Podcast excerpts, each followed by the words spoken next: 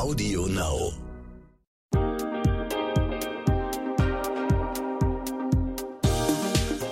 Hi und herzlich willkommen zur neuen Folge What the Finance. Ich bin Anissa, Leiterin der Brigitte Academy, Redakteurin und Host dieses Podcasts. Heute spreche ich über diese Situation, wenn wir anfangen, unsere Rente zu beziehen und unser Vermögen auszahlen lassen. Denn, Surprise, auch darüber muss man sich früh genug Gedanken machen, am besten quasi jetzt. Also, wie geht dieses Entsparen? Darüber spreche ich heute auch ähm, mal wieder mit Professor Dr. Christine Laudenbach. Die war nämlich schon mal gestern in meinem Podcast. Sie ist Professorin für Finanzen an der Uni Bonn und forscht seit vielen Jahren zum Verhalten von Privatpersonen im Hinblick auf ihre Finanzen und versucht herauszufinden, was dieses Verhalten mit ihren Finanzen erklärt. In unserer ersten gemeinsamen Podcast-Folge haben wir über das Lebenszyklusmodell für die lebenslange Finanzplanung gesprochen. Ich empfehle euch die Folge sehr, vor allem auch als Vorbereitung für diese Folge. Willkommen zurück im Podcast, Christine. Ja, hallo, schön wieder da zu sein. Dieses Entsparen des eigenen Vermögens oder des Geldes ist ein wahnsinnig komplexes Wort und ein komplexer Vorgang. Was beschreibt das denn eigentlich genau? Ja, im Endeffekt ist das Entsparen die Frage, wie ich das Vermögen, das ich mir aufgebaut habe, wieder loswerde. Jetzt könnte man ganz platt sagen, naja, ich kann das Geld ja einfach ausgeben oder vererben, wenn ich dann ähm, in, später in Rente gehe. Aber die Frage ist ja, gibt es eine sinnvolle Strategie dafür? Weil ich möchte ja zum einen zum Beispiel vielleicht etwas übrig haben, das ich vererben möchte. Zum anderen möchte ich aber meinen Lebensstandard erhalten und möchte auch, dass ich bis zum Ende meines Lebens genug Geld dafür habe. Und deswegen muss ich mir schon Gedanken machen, wie ich das Geld dann über die Zeit in Rente verteile. Und mhm. jetzt mögen vielleicht der eine oder andere sagen, naja, wir sind ja noch so jung, wie ich dann später mal spare, das spielt jetzt keine Rolle. Das ist auch nicht ganz falsch, aber natürlich ähm, ist die Frage dann wieder, wie viel brauche ich denn, ums entsparen zu können? Und dann spielt es doch auch wiederum fürs Sparen dann eine Rolle. Also von daher lohnt es sich, glaube ich, schon, ähm, sich relativ früh mit dem Thema auseinanderzusetzen, zumindest um ein Gefühl für die Konsequenzen verschiedener Entscheidungen zu haben. Mhm. Ich darüber nachdenke, wie lange ich mich jetzt schon damit beschäftige, meinen Vermögensaufbau zu starten und überhaupt das alles zu verstehen. Da ahne ich schon, was ähm, jetzt da noch alles ansteht, um sozusagen den Vermögensabbau mal ein bisschen zu planen.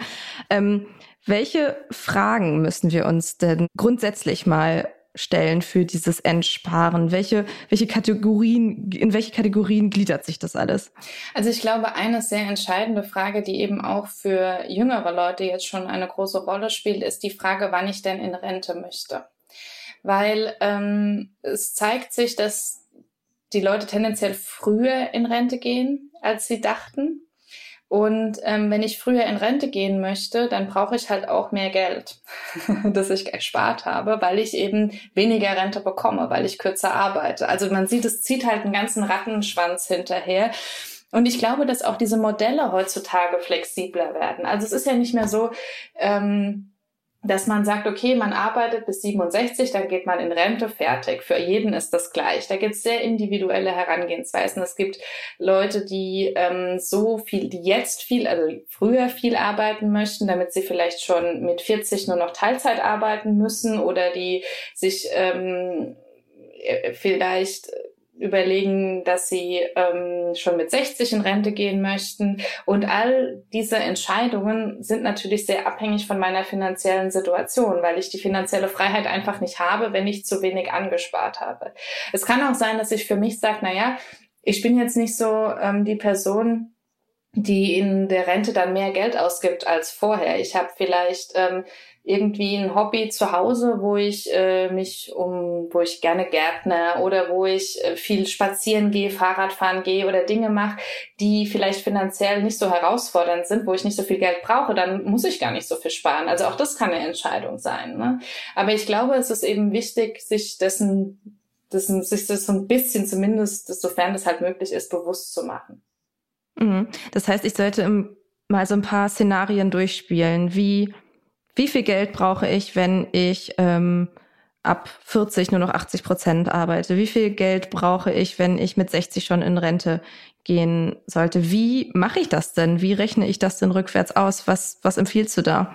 Also es ist schon, es ist schon ein bisschen komplex. Das muss man sagen, weil das Rentensystem halt nicht so einfach ist. Aber es gibt inzwischen eben viele Hilfsmittel, mit denen, ich muss das ja nicht alleine machen. Ne? Ähm, und mit diesen Hilfsmitteln ist es, ähm, glaube ich, ganz gut möglich. Ähm, und es ist auch nicht so, also wenn man, wenn man sich einen guten Leit, an einen guten Leitfaden hält, ist es auch was, wo man Schritt für Schritt ganz gut durchkommt. eine Sache, die ich vorneweg sagen möchte, um, um nochmal so ein Beispiel zu nennen. Also wenn, wenn ich jetzt, ich, ich glaube nicht, dass ich alles bis ins tiefste Detail durchrechnen muss, aber ich glaube, es reicht ein Gefühl dafür. Also wir haben in unserem Buch, das wir geschrieben haben, auch ein Beispiel, wo wir das mal ausrechnen, was es bedeutet, 18 Monate früher äh, in Rente zu gehen, 18 Monate später. Und selbst bei so kleinen, also kleinen im Sinne von, ich bin dann nicht 40 versus 67, sondern es sind 18 Monate, das hat schon erhebliche Auswirkungen. Ne? Und ich glaube, einfach ein Bewusstsein dafür zu bekommen, was bestimmte Entscheidungen für Konsequenzen haben, ist an dem Punkt wichtig. Und dann kann man das auch abstrakt ausrechnen. Man muss das nicht äh, für den einzelnen für den eigenen Fall ausrechnen, wo man dann ganz konkrete Parameter hat, sondern man kann ähm, das an einem Beispiel verdeutlichen, sich das mal angucken und dann ähm, das auf sich selbst so ein bisschen übertragen.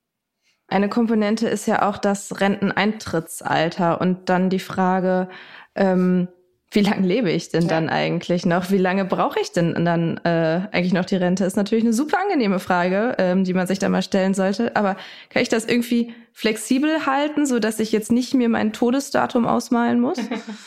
naja, ich meine, das Gute ist ja, dass man sowieso nicht ausmalen kann. Das sind ja alles Statistiken. Ne? Aber ich glaube, es ist schon interessant, weil ähm, wenn, das kann sich ja jetzt auch jeder Zuhörer, jede Zuhörerin mal selbst überlegen, eine Person, die heute 65 Jahre alt ist, was glaubt ihr, wie alt die so wird? Und ähm, also ich war überrascht von der Zahl. Beide ist es natürlich so, dass Frauen im Durchschnitt älter werden. Aber von heute 65-Jährigen erreichen 30 Prozent der Männer werden älter als 90 und 45 Prozent der Frauen werden älter als 90, wenn man heute 65 ist. Und ähm, das ist schon was, was man unterschätzt, glaube ich, ne? weil was man, äh, das, das, das hat man herausgefunden, was Leute so ein bisschen machen ist, man, wenn man über die eigene Lebenserwartung nachdenkt, man überlegt sich äh, Leute aus der Familie, also Eltern, Großeltern. Und dann ähm, guckt man, haben die ein bisschen gesünder oder weniger gesund äh, gelebt als ich. Das nennt man Ankereffekt. Ankert bei deren Todeszeitpunkt quasi und geht ein bisschen runter oder hoch, je nachdem, ob man selbst eben das Gefühl hat, man lebt gesünder oder weniger gesund als diese Person. Und ähm, was wir aber da ignorieren, ist den riesigen medizinischen Fortschritt. Das heißt, tendenziell denken wir, dass wir ähm, früher sterben, als wir es tatsächlich tun, was ja erstmal nicht schlecht ist. ist ja erstmal eine gute Nachricht. Aber ähm, natürlich bedeutet das auch, dass ich deutlich länger in Rente bin, als ich vielleicht denke und äh, dann auch die finanziellen Mittel dazu brauche. Moment mal. Dir geht das hier alles etwas zu schnell oder vielleicht auch nicht schnell genug, weil du dich schon ein bisschen auskennst in der Finanzwelt. Dann habe ich einen Tipp für dich. Die Brigitte Academy Masterclass Finanzen unser umfassendes, flexibles Online-Video-Coaching-Programm, mit dem du deine Finanzen rundum regelst und langfristig nachhaltig in deinen Vermögensaufbau startest. In acht Wochen vermitteln dir vier unabhängige Expertinnen, unter anderem in Videos, Live-Sessions und virtuellen Kleingruppentreffen, alles rund um die Themen wie private Altersvorsorge, ETFs und Fonds, Geld in der Partnerschaft und sogar Immobilien und Krypto. Mit der Brigitte Academy Masterclass Finanzen entwickelst du deine ganz persönliche Vermögensstrategie und setzt sie um. Denn wir von der Brigitte Academy finden, finanzielle Unabhängigkeit verändert dein Leben. Du willst wissen, wie genau? Auf brigitte.de slash masterclass minus Rabatt 100 und die 100 als Ziffer ausgeschrieben, findest du alle wichtigen Informationen zur Masterclass, Timings und Tickets. Übrigens, die ersten 50 Teilnehmerinnen erhalten einen Rabatt von 100 Euro. Und jetzt weiter mit dem Gespräch.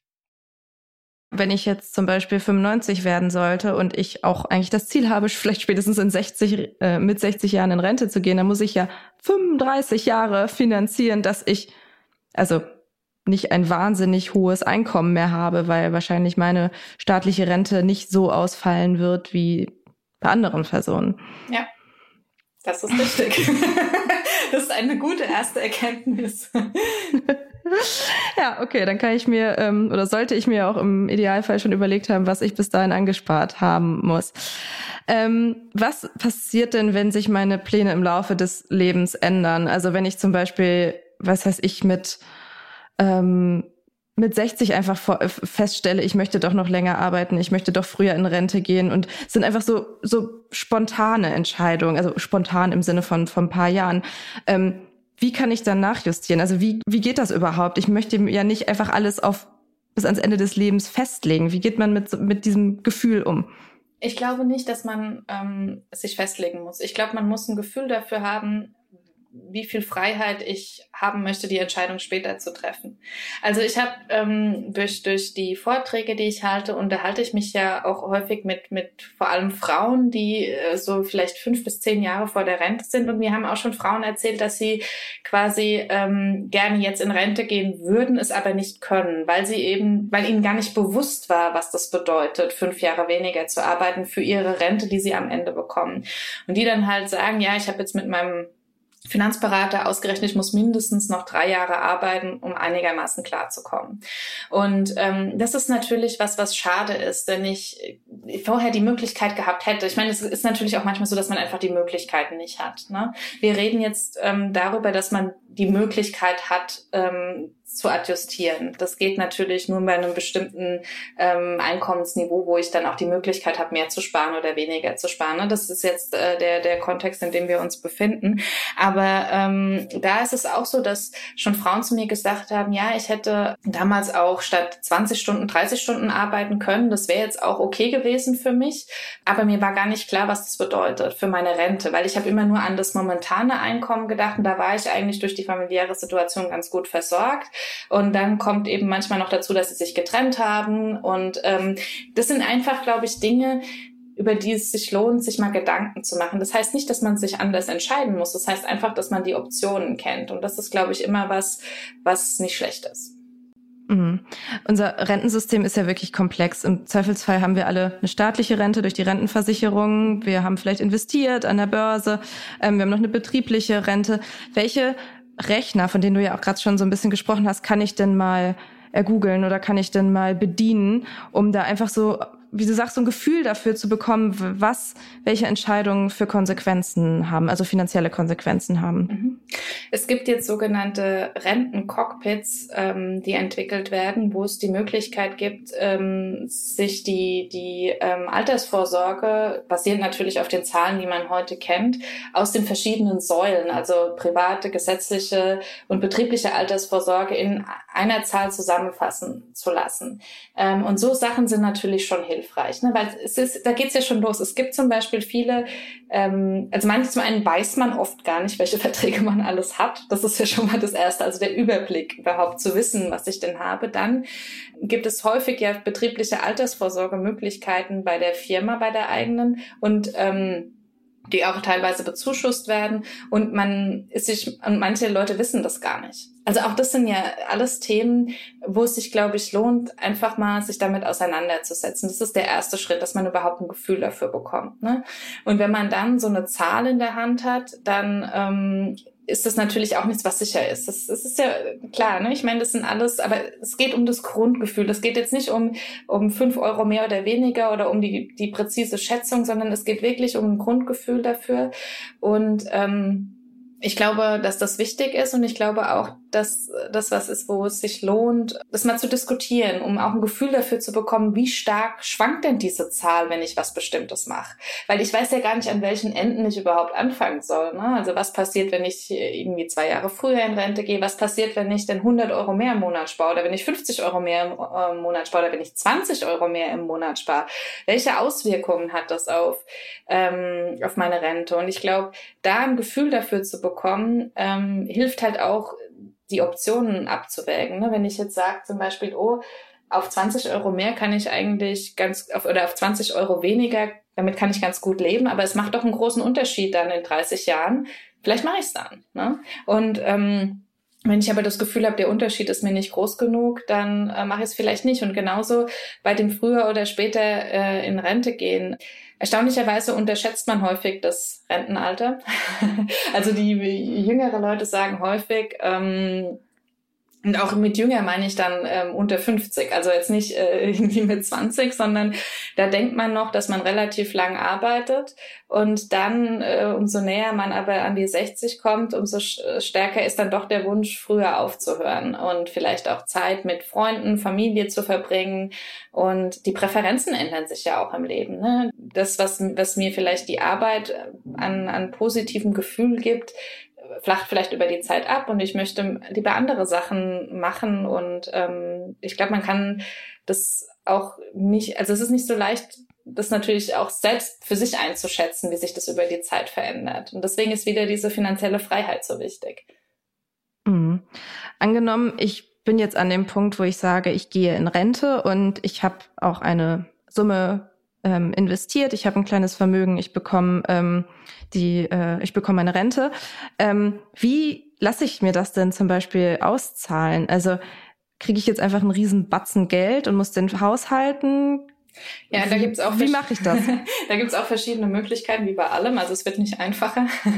es gibt die Möglichkeit, sich die Sachen auf einmal oder das Geld, also es kommt ja auf einen Rentenvertrag an. Ne? Ich meine, ähm, bei der gesetzlichen Rente ist es so, dass man nur einen Teil als Einmalzahlung bekommen kann, aber tendenziell eher eine monatliche Rente bekommt. Ähm, und ansonsten hängt es sehr vom Vertrag ab, aber es, es gibt die Möglichkeit, mal ganz platt, dass ich alles auf einmal bekomme oder eben bis zu meinem Lebensende monatlich eine bestimmte Summe. Und ähm, das ist natürlich auch wieder eine Entscheidung, die kompliziert ist weil da auch wieder verschiedene Faktoren mit reinfließen. Das eine ist natürlich, wenn ich alles auf einmal bekomme, dann ähm, kann ich im Zweifel, falls ich kürzer lebe, kann ich zum Beispiel was vererben oder so. Ne? Ich kann, ähm, ich muss nicht Angst haben, dass ich, wenn ich jetzt in, in einem Jahr sterbe, dass der Rest einfach weg ist. Und, und also es gibt schon Faktoren, die damit einspielen. Auf der anderen Seite ist es so, dass diese monatlichen Beträge, dass Versicherungen häufig nicht fair, also fair im Sinne sind, dass ich, wenn ich das monatlich ausbezahle, ähm, bekomme, das genauso viel bei mir ankommt, wie wenn es auf einmal kommt, weil da auch die Versicherung dann das Risiko trägt und die Verwaltungskosten und ähm, auch noch äh, ein bisschen was daran verdienen möchte. Also das heißt, das sind viele Faktoren, die da eine Rolle spielen und über die man sich dann ähm, Gedanken machen muss. Aber auch das sind alles Dinge, die man ja nicht innerhalb von zwei Stunden entscheiden muss. Also es ist natürlich komplex, aber auch da gibt es, glaube ich, viele Möglichkeiten, sich Zeit zu nehmen, sich hinzusetzen, sich das anzugucken. Und das ist auch vielleicht was, was ich mir mit 30 dann noch nicht überlegen muss. Ne? Ich glaube, ähm, das sind dann Entscheidungen, die ich auch später treffen kann weil die Gesamtsumme ja dann eine ähnliche ist. Also da geht's ja dann, es geht ja nicht mehr um die Frage, wie viel spare ich an, sondern es geht ja um die Frage, was mache ich dann mit dem, mit dem Geld. Ne? Und da trifft man komischerweise dann wieder ähnliche äh, Entscheidungen wie auch beim Sparen, weil ich kann ja auch davon einen Teil anlegen. Ich kann Entnahmepläne machen. Also da gibt's auch wieder, das ist genauso komplex nochmal wie die, wie die Sparfrage an sich. Ähm, Im Endeffekt schaue ich mir dann einfach die Summe an, ich schaue mir die Möglichkeiten an, die die einzelnen Bausteine meiner Rente ermöglichen und Badova mir da so meine Strategie aus, wie es für mich am besten passt. Und genau wie du sagst, muss man es ja nicht alleine machen. Auch da kann man ja wieder ähm, zu Beratungen gehen oder äh, das mit Freunden oder Familie besprechen, wie sie das einfach machen, oder? Ja, und auch da ist es ja so, dass es keine 0-100-Entscheidung ist. Ich kann ja auch einen Teil behalten und einen Teil äh, monatlich äh, verrenten lassen. Also auch da gibt's natürlich diese zwei Extrempunkte und alle möglichen Zwischenlösungen, was es für viele komplexer macht, so in der Vorstellung. Aber es ist natürlich auch eine Freiheit. Also man, mhm. Komplexität ist nicht immer schlecht, weil wenn, wenn ich viele Möglichkeiten habe, kann das natürlich auch gut sein, weil ich für, weil ich meine individuellen Bedürfnisse ähm, daran anpassen kann. Mhm. Wir haben ja schon so ein bisschen über die psychologischen Tricks und Fallstricke gesprochen. Ähm, was ist es denn noch wichtig, hier zu wissen bei diesem ganzen Thema entsparen und Geld wieder auszahlen lassen? Wie kann ich mich selbst überlisten oder wie sollte ich mich selber vielleicht auch nicht in was reinmanövrieren, was ähm, mich am Ende stören könnte? Ja, auch da ist es so, ähm, der erste Schritt ist, glaube ich, die Tatsache oder die, die, die Problematik, sich überhaupt erstmal drum zu kümmern.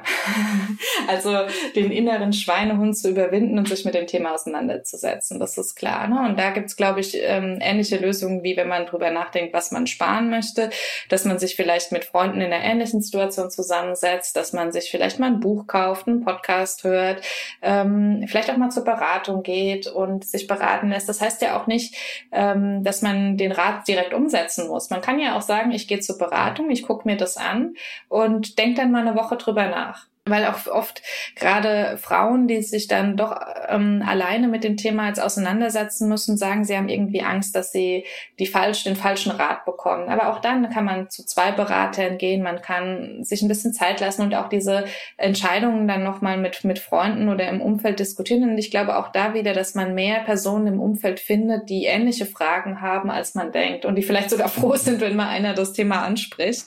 Ähm, weil sie sich vielleicht selbst nicht getraut haben oder weil man in Deutschland einfach nicht über Geld redet. Absolut. Ähm, was mache ich denn, wenn ich in Rente gehe und wir gerade in einer Krise stecken, mal wieder, oder die Börse crasht oder so? Das ist schon was, was ich am Horizont irgendwie so gefühlsmäßig habe und was mir Angst machen könnte. Ja, ich meine, idealerweise ist es so, dass ich nicht ähm, zu dem Zeitpunkt, wo ich Geld brauche, aufhöre, an der Börse zu investieren. Also ähm, wir ich meine, wir wissen, dass, dass ähm, die Anlage an der Börse langfristig orientiert ist. Das bedeutet, wenn ich nicht mehr so viel Zeit habe, bis zu einem bestimmten Zeitpunkt, wo ich Geld benötige, ähm, muss ich quasi ein bisschen rückwärts rechnen. Also dann würde ich vielleicht ein paar Jahre vorher anfangen, schon einen Teil äh, meiner Investitionen abzusichern in irgendeiner Art und Weise. Da gibt es natürlich auch wieder verschiedene Möglichkeiten, ähm, aber ein bisschen Risiko rausnehmen, sodass eben so ein, so ein Börsencrash, der dann kommen würde, nicht dazu führt, dass ich, ähm, dass ich mich sehr, sehr stark einschränken muss, sagen wir mal so. Ne? Ich meine, die Wahrscheinlichkeit, dass ich gar nichts mehr habe, dann ist jetzt nicht besonders groß, aber auch das, ich meine, keiner kann in die Zukunft gucken. Ne? Ähm, das ist klar. Und da gelten ähnliche Regeln wie halt generell beim Anlegen an der Börse, wenn ich breit diversifiziert bin und auf die Kosten geachtet habe und so weiter. Aber das ist natürlich wieder ein anderes Thema. Ansonsten ist, ist es, glaube ich, wie in allen äh, Situationen auch im Leben. Wenn was passiert, muss ich mich anpassen. Das ist schwierig. Es kann, ich habe auch mit, mit Frauen jetzt geredet, die mir gesagt haben, ja, ich muss jetzt noch mal länger arbeiten durch Corona. Ich habe eigentlich gedacht, es reicht, wenn ich jetzt noch ähm, ein, zwei Jahre arbeite, aber es klappt jetzt nicht, weil ich das Geld, das ich gedacht habe, damit zur Seite legen zu können, um früher in Rente zu gehen, weil ich das jetzt nicht verdienen kann. Und das ist super schlimm. Ähm, ich, ich glaube, davon kann man sich aber halt nicht befreien. Also es ist, es ist, man kann nicht für jede Situation im Leben den perfekten Plan machen.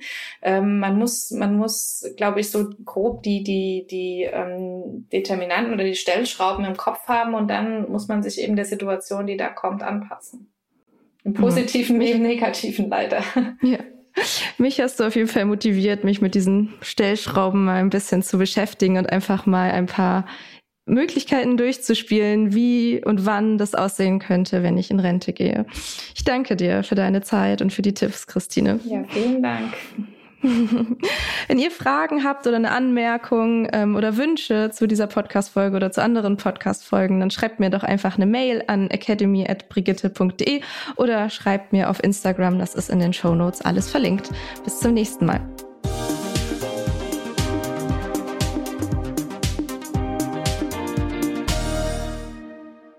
Ich habe heute noch eine besondere Empfehlung für euch. Meine Kolleginnen vom Stern machen den tollen Podcast Die Boss mit Simone Menne. Simone Menne war die erste weibliche Finanzvorständin in einem DAX-Konzern und ist immer noch Multi-Aufsichtsrätin. Im Podcast trifft sie andere Role Models aus der Wirtschaft, Sport oder aus dem Gesundheitswesen und gibt Tipps, Tricks und Inspiration für unser aller Job- und Berufsleben. Hört doch mal rein in den Die Boss Podcast. Audio Now.